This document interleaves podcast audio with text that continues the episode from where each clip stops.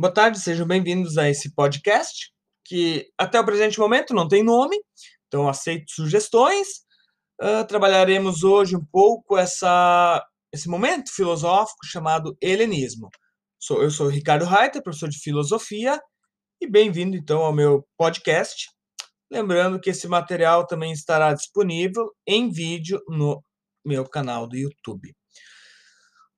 O, mapa conceitual é bem grande, ok? Eu desenvolvi até as quatro grandes vertentes do helenismo, mas provavelmente nesse vídeo nós não entraremos nelas, tá? O ponto inicial para a gente começar a discutir sobre helenismo é nós entendermos do que nós estamos falando quando tratamos de helenismo. Ok? O, o período histórico do helenismo é um período muito rico, apesar de ele ser, em termos de filosofia, não muito bem trabalhado, ou quase como que deixado em escanteio. Uh, quando a gente trata do helenismo, a gente também está tratando daquele período ah, histórico que sucedeu às, às cidades-estados da Grécia, uh, que é marcado fortemente pela expansão do Império grego a partir da figura de Alexandre o Grande. E essa, essa é uma característica que vai, ou um fato histórico que vai definir em grande medida, ou se não totalmente, os rumos que o helenismo vai tomar. O, o que é primeiro ponto que é interessante a gente discutir é o seguinte: quando nós tratamos de filosofia uh, helenista, ou quando nós vamos falar de filosofia grega, nós a dividimos em três partes, ou três momentos. Nós vamos trabalhar sempre os pré-socráticos, aquele momento do, do surgimento da filosofia na Grécia, da disputa ou da desmistificação da sociedade grega. Após vem o período, digamos, de ouro, marcado por Sócrates, Aristóteles, Sócrates, Platão e Aristóteles, em ordem cronológica. Platão, aluno de Sócrates, né? Eu não coloquei aqui Sócrates, mas vou acrescentar rapidamente. Apesar de Sócrates não nos ter escrito nada, correto? Platão foi aluno de Sócrates e, Sócrates, e Aristóteles foi aluno de Platão. Tanto a preocupação desses três autores, ou desses três filósofos, mais, mais em Platão e Aristóteles, é uma, é uma preocupação em termos de filosofia política, em termos da compreensão do que é política dentro de uma polis, de uma cidade-estado grega. Você vai ter em Platão a disputa, a, a, toda a discussão acerca da república. Em Aristóteles, nós teremos a construção, talvez, do, grande, do primeiro grande tratado sobre ética, o livro, o texto Ética, sobre ética anicômaco, onde Aristóteles faz algumas distinções interessantes, desenvolve lá a a ética do, do meio termo, né? que o importante é sempre encontrar um meio termo das virtudes, não ser nem, uh, uh, por exemplo, você tem a virtude da coragem, você não ter ausência de coragem e nem excesso de coragem, mas que a, a boa conduta política sempre se dá por cultivar as virtudes na exata medida, ok? Nunca em excesso, nunca em falta. O, o, ponto central é que a ética aristotélica ela é uma ética voltada à vida política, a formar um bom cidadão. Ou seja, aqui você tem uma ética preocupada com o todo da polis. É interessante a gente entender que com o, com o avanço do helenismo, né, avanço aqui marcado pela conquista de Alexandre Grande sobre o território grego, a, as cidades-estados elas entram em decadência e à medida em que elas entram em decadência, o objeto de estudo da filosofia também passa a mudar. Como nós veremos provavelmente num próximo vídeo, na abordagem do epicurismo, estoicismo e ceticismo. Alguns fatos uh, sobre o helenismo precisam ser aqui ditos. O helenismo ele é uma vertente filosófica muito particular. Aliás, antes disso, preciso fazer algumas alguns uma rápida fofoca aqui entre Aristóteles e Platão. O Platão, na sua vida, construiu lá, fundou a Academia de Platão, talvez o primeiro grande modelo de uma universidade. Aristóteles era aluno de Platão e esperava herdar a cátedra, né, o comando da Academia de Platão. O Sócrates não herdou, porque Platão passou ela para um outro para um outro aluno seu. O Sócrates ficou um pouco mordido, foi lá e criou o Linceu, que seria a sua versão da academia ou a sua versão de, uma, de um projeto de universidade. Tá, por que, que esse fato é importante?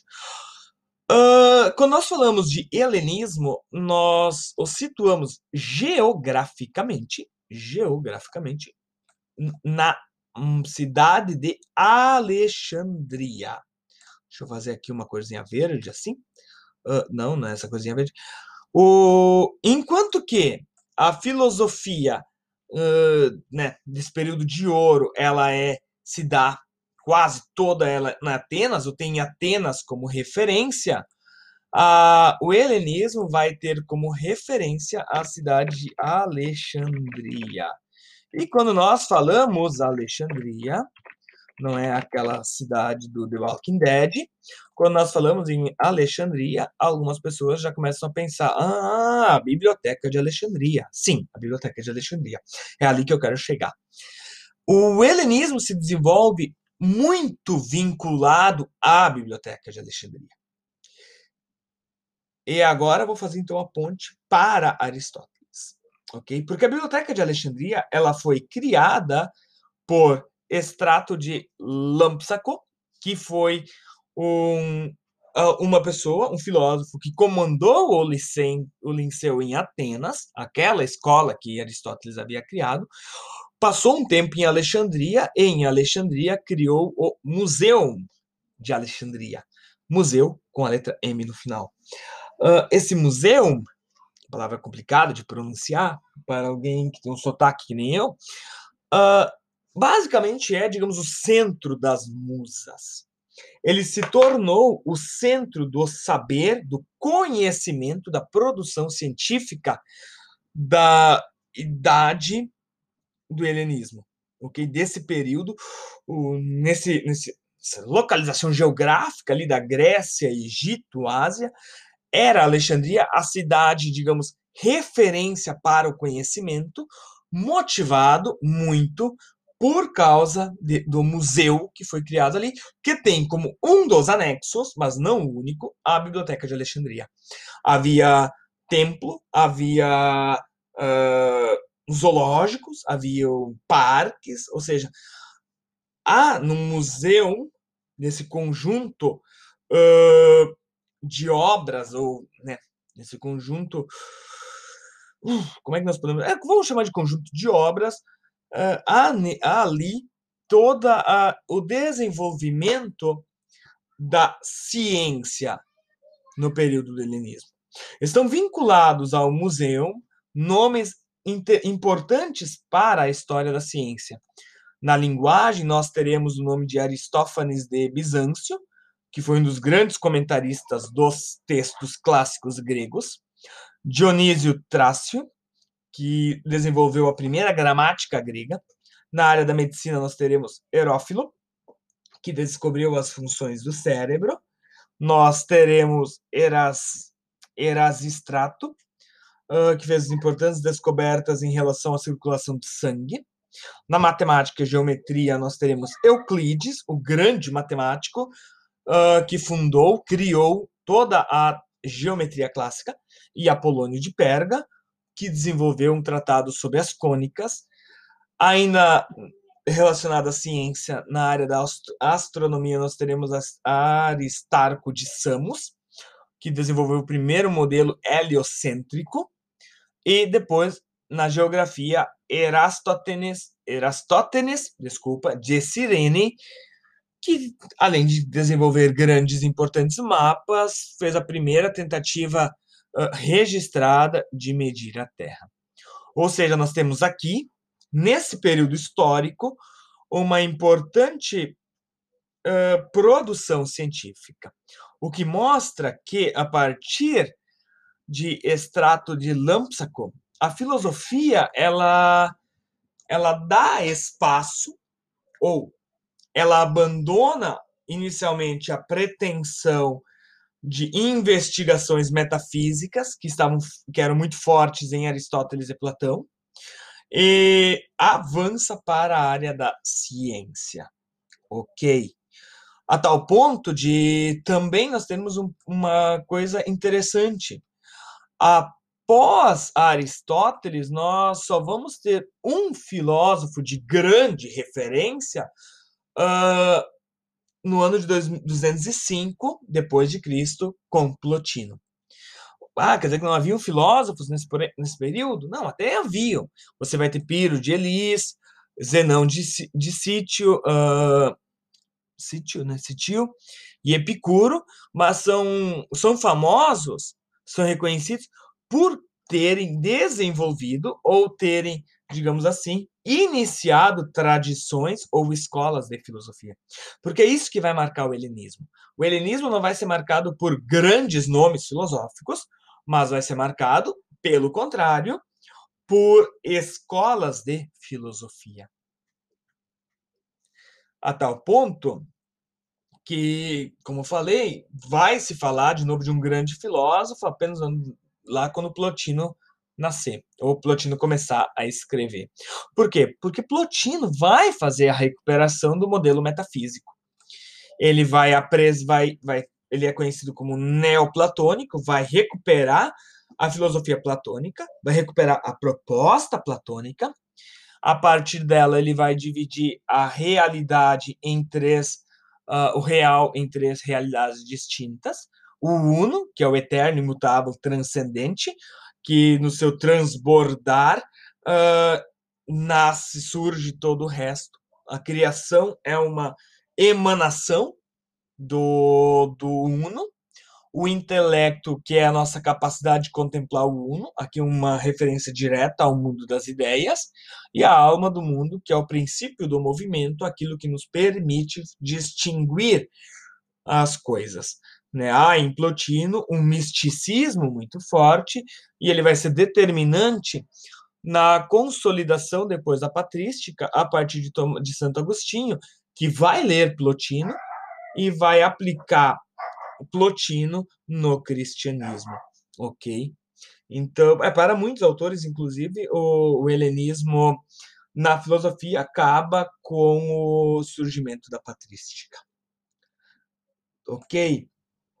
Como eu havia colocado, uh, há mais três correntes no helenismo, e são, digamos assim, as três grandes correntes do, do helenismo, que é o epicurismo, o estoicismo e o ceticismo. Elas são correntes que destoam da pretensão de Plotino, ok?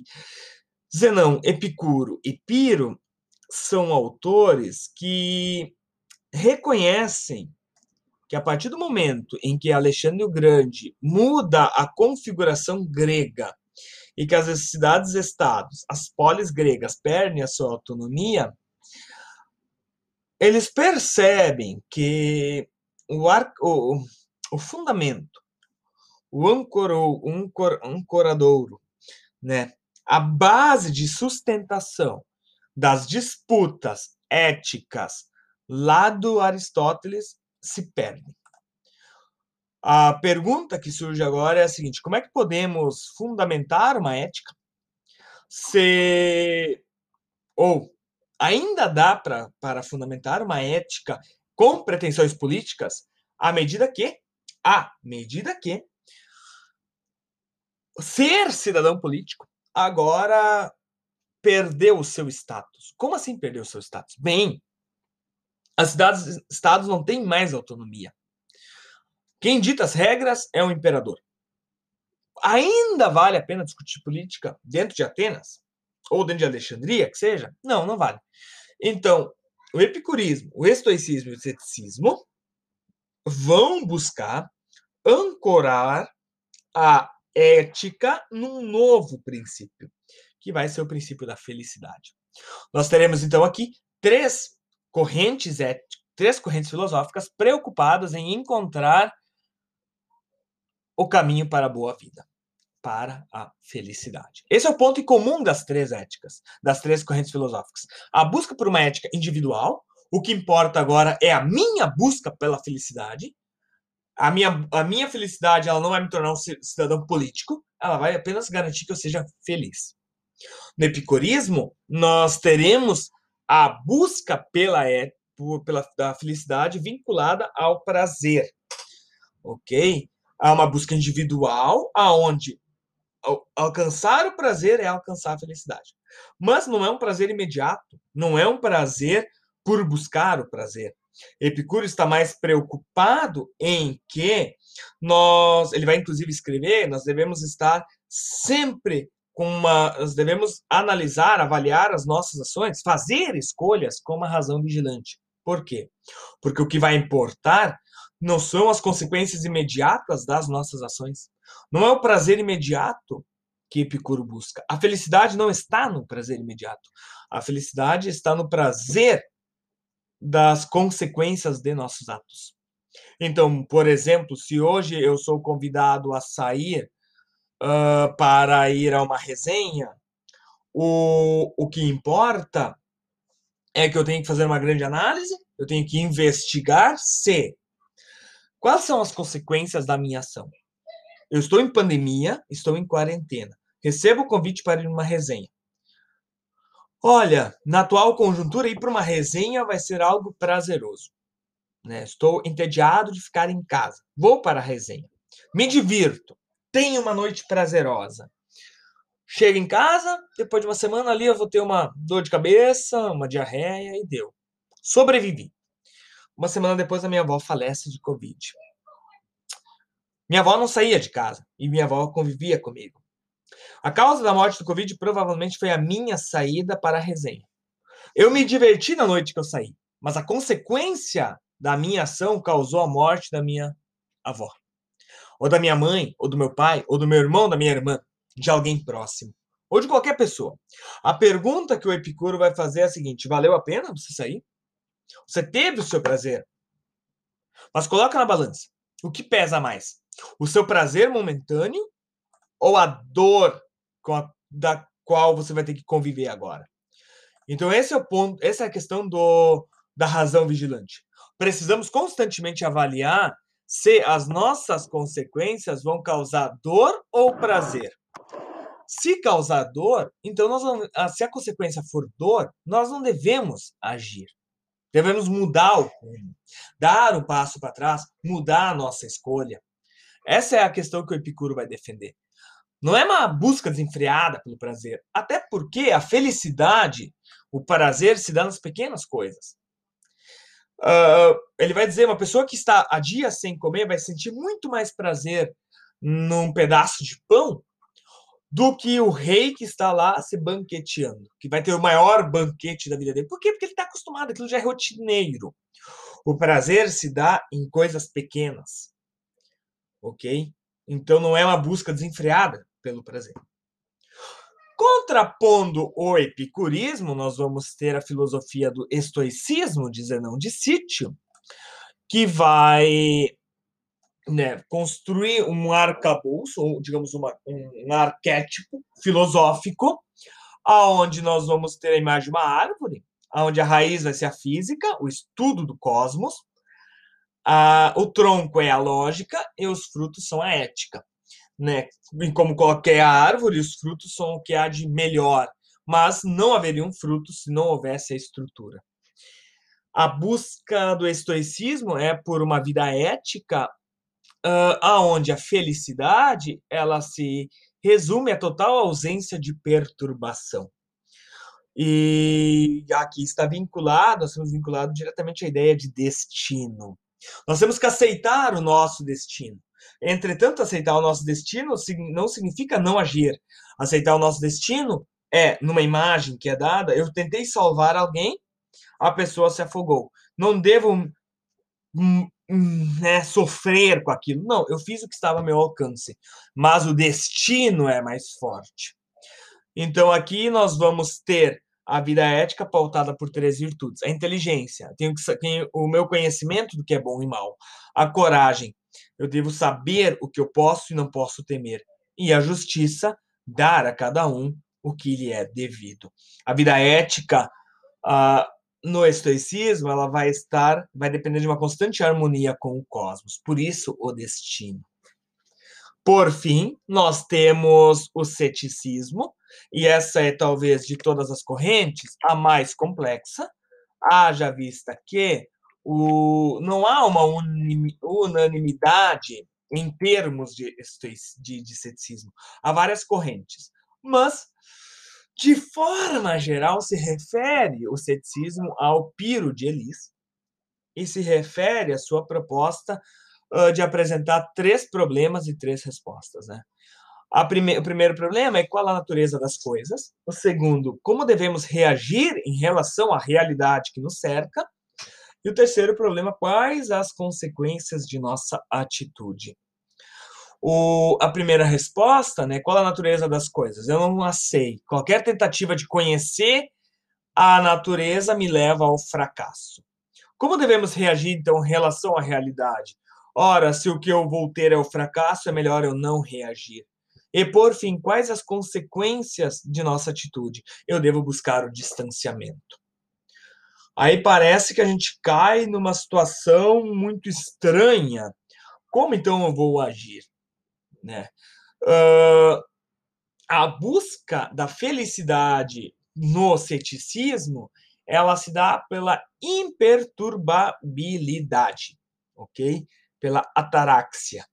Eu não posso me perturbar com as questões.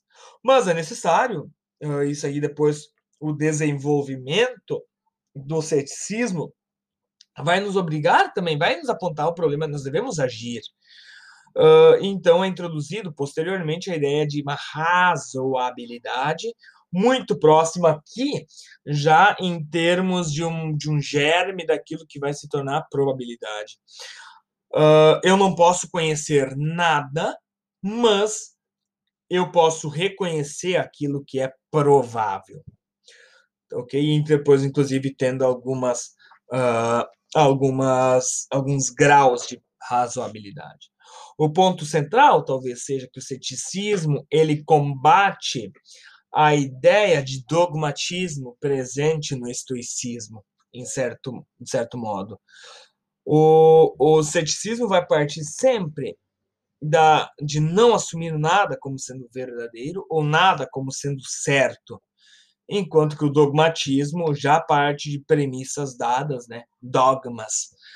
Então há aqui esse choque de ideias. Com isso, pessoal, uh, terminamos aqui essa nossa introdução. São 23 minutos, basicamente, já de, de áudio e vídeo. É uma introdução um tanto quanto longa. Achei inicialmente que não daríamos conta, mas, como eu falei, isso aqui é um, é um plano geral, né? uma abordagem muito rápida, muito sucinta sobre essas esse período histórico do helenismo. Então, nós temos aqui uma abordagem muito sucinta e que vai fazer a, a transição entre a filosofia clássica, Sócrates, Platão e Aristóteles, com a filosofia medieval.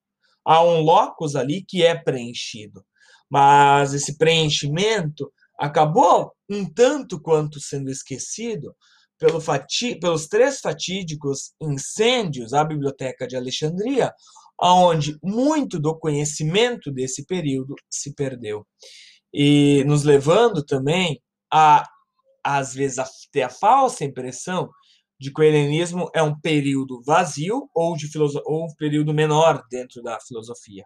Por não ser marcado por grandes nomes como Sócrates, Aristóteles e Platão, nos dá a impressão de que ela é uma filosofia pobre, quando na verdade nós temos aqui uma mudança significativa de postura, uma mudança significativa de compreensão da realidade e que vai ter uh, consequências futuras tanto na própria filosofia quanto na em teorias de ética e por que não na própria compreensão de justiça.